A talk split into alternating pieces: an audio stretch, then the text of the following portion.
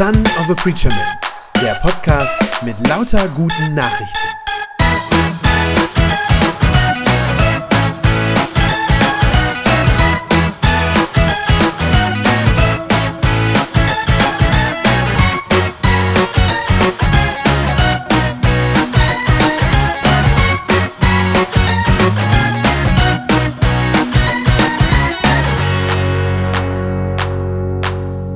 Der Abschnitt heute ist der vorläufige Höhepunkt im Markus-Evangelium. Wir sind in Kapitel 8, das ist ziemlich genau die Mitte des Buches und passend dazu geht es heute auch um die Mitte oder man könnte auch sagen um das Herz des Evangeliums. Wenn das Markus-Evangelium eine Netflix-Serie wäre, dann ist das hier die eine Folge, die man nicht verpassen darf, weil man sonst nämlich komplett raus ist aus der Geschichte. Wieder einmal geht's hier um die alles entscheidende Frage, wer ist dieser Jesus? Das war ja schon oft Thema und wie in einem guten Film gab's auch im Markus Evangelium schon immer wieder versteckte Hinweise darauf. Aber hier und jetzt gibt's zum ersten Mal ganz klare und eindeutige Antworten und zwar von Jesus selbst. Ich lese Markus 8, Verse 27 bis 33. Wenn du die Predigt hier bei uns in der Kirche hörst, dann kannst du den Text wieder vorne an der Leinwand mitlesen. Jesus ging mit seinen Jüngern weiter in die Dörfer bei Caesarea Philippi. Unterwegs fragte er sie, für wen halten mich die Leute? Manche halten dich für Johannes den Täufer, erwiderten sie. Manche für Elia und manche für einen der anderen Propheten. Und ihr? fragte er. Für wen haltet ihr mich? Petrus antwortete, Du bist der Messias. Daraufhin schärfte Jesus ihnen ein, niemand etwas davon zu sagen. Jesus sprach mit seinen Jüngern zum ersten Mal darüber, dass der Menschensohn vieles erleiden müsse und von den Ältesten, den führenden Priestern und den Schriftgelehrten verworfen werde. Er werde getötet werden und drei Tage danach auferstehen. Klar und offen redete er darüber. Da nahm Petrus ihn beiseite und versuchte mit aller Macht ihn davon abzubringen. Aber Jesus wandte sich um, sah seine Jünger an und wies ihn scharf zurecht. Geh weg von mir, Satan, denn was du denkst, kommt nicht von Gott, sondern ist menschlich. Jesus wandert wieder mal mit seinen Jüngern übers Land und ich stelle mir vor, vielleicht machen Sie gerade eine Pause, vielleicht haben Sie sich gerade am Wegrand ins Gras gesetzt. Und da auf einmal fängt Jesus von sich aus ein Gespräch an und er fragt nach der Meinung der einfachen Leute. Vers 27 sagt er, für wen halten mich die Leute? Also, was denken die, wer ich bin? Und die Jünger sagen ihm, was die Leute so reden. Und da sind alle möglichen wirren Vorstellungen und Ideen dabei. Die meisten haben zwar kein negatives Bild von Jesus, also nicht so, wie das seine Familie und die Pharisäer hatten. Ihr erinnert euch in Kapitel 3, da hatte diese Frage, wer Jesus ist, einen richtigen Shitstorm ausgelöst. Aber wer genau er ist, davon haben die Leute irgendwie auch keine Vorstellung. Sie lehnen Jesus zwar nicht ab, aber weil sie ihn nicht wirklich verstehen, deshalb reimen sie sich irgendetwas über ihn zusammen. Sie machen aus ihm etwas, das Sie sich besser vorstellen können. Das ist heute noch ganz genauso. Wir Menschen, wir haben grundsätzlich die Tendenz, Jesus klein zu machen und ihn in eine Schublade zu stecken, die für uns irgendwie verständlich erscheint. Und ich finde es interessant, sogar diese Schubladen, in die wir Jesus reinstecken, sind heute immer noch dieselben wie damals.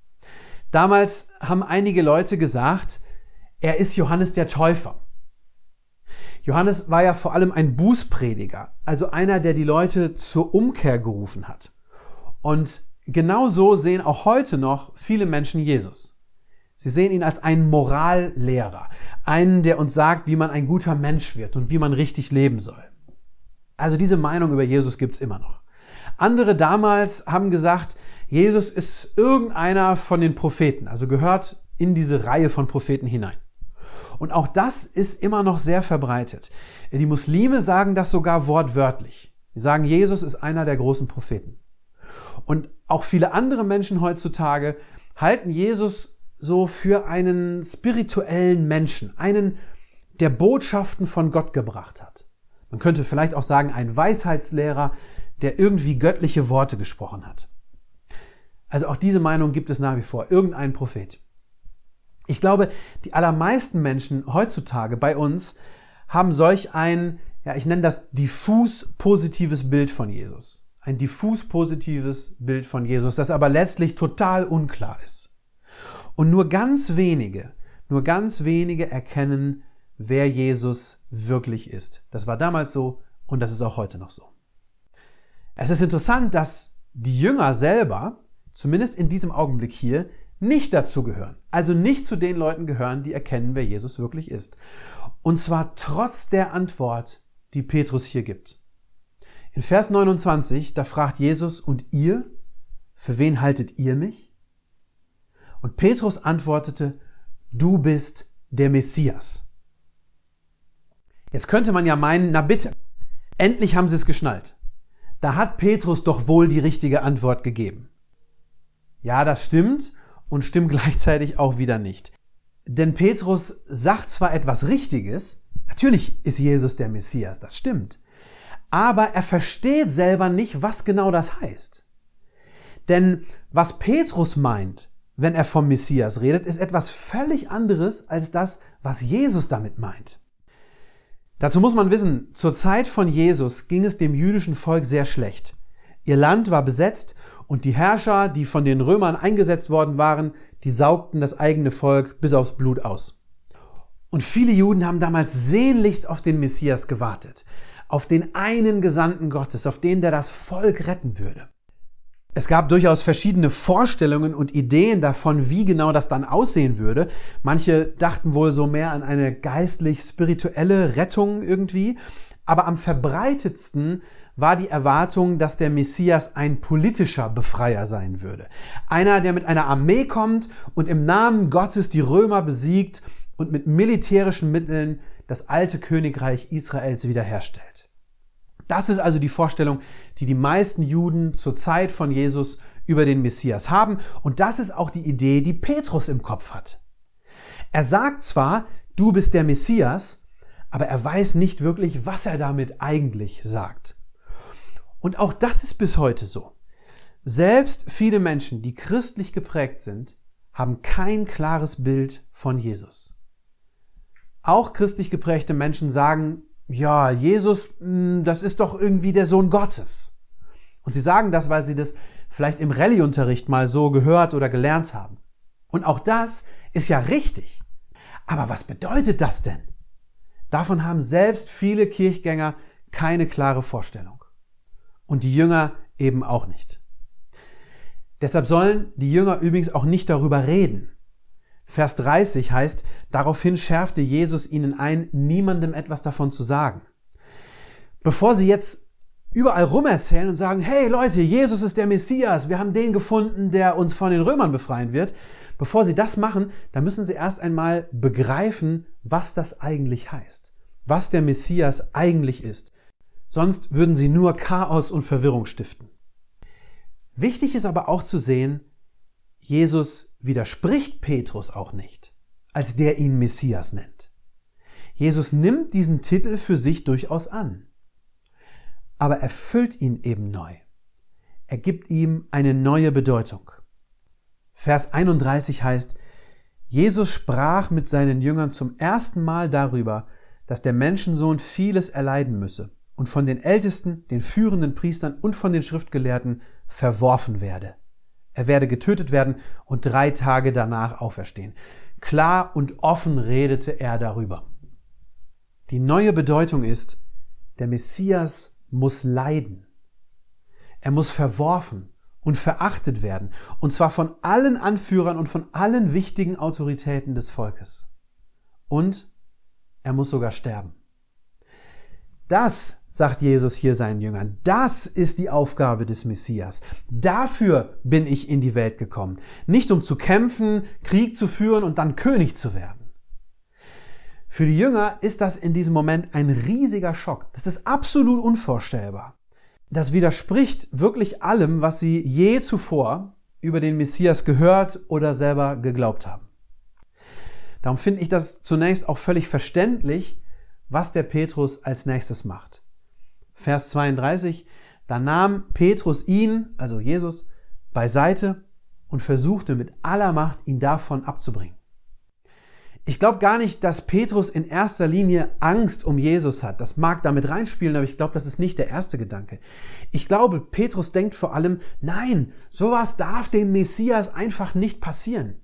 Der Messias, wenn er kommt, dann stirbt er nicht, sondern dann siegt er. Und wenn das alles doch mit Jesus passieren würde, ja, dann wäre das wahrscheinlich der Beweis dafür, dass Jesus halt nicht der Messias ist. Und dann hätten die Jünger aufs falsche Pferd gesetzt. Ich glaube, deshalb versucht Petrus, Jesus so vehement davon abzubringen. Und Jesus muss so scharf und so heftig reagieren wie niemals zuvor. Und übrigens wie auch nie wieder danach. Vers 33 heißt, aber Jesus wandte sich um, sah seine Jünger an und wies ihn scharf zurecht. Geh weg von mir, Satan, denn was du denkst, kommt nicht von Gott, sondern ist menschlich. Nein, sagt Jesus hier. Nein, es gibt keinen anderen Weg. Das alles muss so kommen. Warum? Weil Gott es so vorherbestimmt hat. Das ist alles sein Plan, Gottes Plan.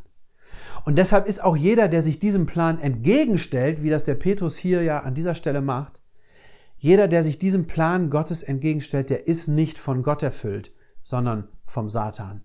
Das sind falsche Gedanken, das ist nicht richtig bleibt am Ende die Frage, ja, warum muss das denn alles so sein? Warum um alles in der Welt will Gott denn, dass Jesus abgelehnt und gehasst wird und dass er schließlich elendig am Kreuz stirbt? Wozu soll das alles gut sein? Das ist die entscheidende Frage, die die Jünger nicht fassen können und die viele auch bis heute nicht verstehen. Und zugleich sind wir mit dieser Frage beim Kern und beim absoluten Herzstück des Evangeliums angekommen. Das Evangelium heißt, Jesus muss nach Gottes Willen sterben, um uns frei zu kaufen von unserer Schuld. Er stirbt für die Vergebung unserer Sünden. Jetzt sagen manche Leute, ja wieso, da soll Gott unsere Sünden doch einfach so vergeben. Und dann ist es doch gut. Wenn Gott doch angeblich die Liebe ist, wie das immer so gesagt wird, dann kann er doch einfach beide Augen zudrücken und kann es einfach gut sein lassen. Aber wer so denkt, der hat Gottes Wesen nicht wirklich verstanden. Die Bibel sagt, Gott ist Liebe. Und die Bibel sagt zugleich, Gott ist gerecht. Liebe und Gerechtigkeit sind beide Teil von Gottes Wesen. Beides gehört im tiefsten Inneren zu ihm. Man könnte sagen, beides macht ihn aus. Gott ist die Liebe und Gott ist gerecht. Und weil Gott sich selbst treu bleibt, kann er nicht einfach eines von beidem so ausblenden. Gott kann unsere Schuld nicht einfach so übersehen und sagen, na ja, schwamm drüber. Damit würde er sich selbst verleugnen. Weil er aber gerecht ist, darum muss er alle Sünde scharf ablehnen. Ja, weil er gerecht ist, sagt die Bibel, ist Gott sogar zornig über alles, was Menschen sich zu Schulden kommen lassen und was wir einander antun. Gottes Wesen ist Gerechtigkeit. Und darum will er auch, dass Gerechtigkeit geschieht. Und zugleich ist Gottes Wesen Liebe. Und darum will er, dass wir nicht sterben müssen, sondern dass wir leben. Unsere Sünde, so sagt das die Bibel, würde uns den Tod bringen. Das ist in der Bibel ganz klar. Der Tod ist die direkte Konsequenz, die direkte Folge aus unserer Sünde. Aber weil Gott uns liebt, deshalb will er uns davor bewahren. Und deshalb wählt Gott diesen Weg über das Kreuz. Denn das Kreuz von Jesus ist der einzige Weg, wie dieses beides, Gottes Gerechtigkeit und seine Liebe, wie das beides zusammenkommen und beides vollständig erfüllt werden kann. Als Jesus am Kreuz stirbt, da nimmt er die Strafe für unsere Schuld auf sich und bezahlt sie. So erfüllt er Gottes Gerechtigkeit. Und als Jesus am Kreuz stirbt, da tut er das, damit wir vor dem sicheren Tod gerettet werden und für immer leben können. Und so erfüllt er Gottes Liebe zu uns. Aus Gerechtigkeit zahlt er den Preis der Sünde und aus Liebe tut er so, als hätten wir selbst bezahlt. Das ist die Mitte des Evangeliums. Gott legt meine Schuld auf die Schultern seines Sohnes. Jesus stirbt für mich und macht mich frei, damit ich leben kann. Jesus ist absolut entschlossen, diesen Willen Gottes vollständig zu erfüllen, beides zu erfüllen, die Gerechtigkeit und die Liebe. Deshalb muss der Messias, der versprochene Retter, sterben. Deshalb geht an seinem Tod kein Weg vorbei. Und darum ist es vollkommen unchristlich, wenn heute sogar manche Theologen behaupten, dass der Tod Jesu für unser Heil nicht notwendig war. Hier haben wir direkt aus dem Munde Jesu genau das Gegenteil. Der Messias muss sterben, damit all das erfüllt wird. Manche Theologen sagen heute, der Tod Jesu war nicht nötig, der hat auch nichts mit Sünde und Erlösung zu tun, sondern der soll uns einfach zeigen, dass Jesus mit uns mitleidet. Und natürlich ist das inhaltlich nicht falsch, natürlich ist es richtig zu sagen, Jesus leidet mit uns mit. Aber es ist eben falsch zu behaupten, dass das der Sinn des Kreuzes wäre. Wer so redet, der hat zwar nicht Unrecht, aber er hat trotzdem den Sinn des Kreuzes nicht verstanden. Und wer das Kreuz nicht verstanden hat, der kann auch Jesus nicht verstehen. Wer das Kreuz nicht verstanden hat, der wird aus Jesus immer irgendetwas anderes machen. Einen Morallehrer, einen großen Propheten, einen Weisheitslehrer. Irgendwas, was wir aus menschlicher Sicht besser begreifen und leichter verdauen können, als diesen heiligen, gerechten und zugleich liebevollen Gott. Aber das ist dann eben nicht mehr der echte Jesus. Der echte Jesus ist der, der am Kreuz stirbt, um die Strafe für unsere Schuld auf sich zu nehmen, damit wir frei sind und damit wir ewig leben können. Der echte Jesus ist nicht ohne das Kreuz zu haben.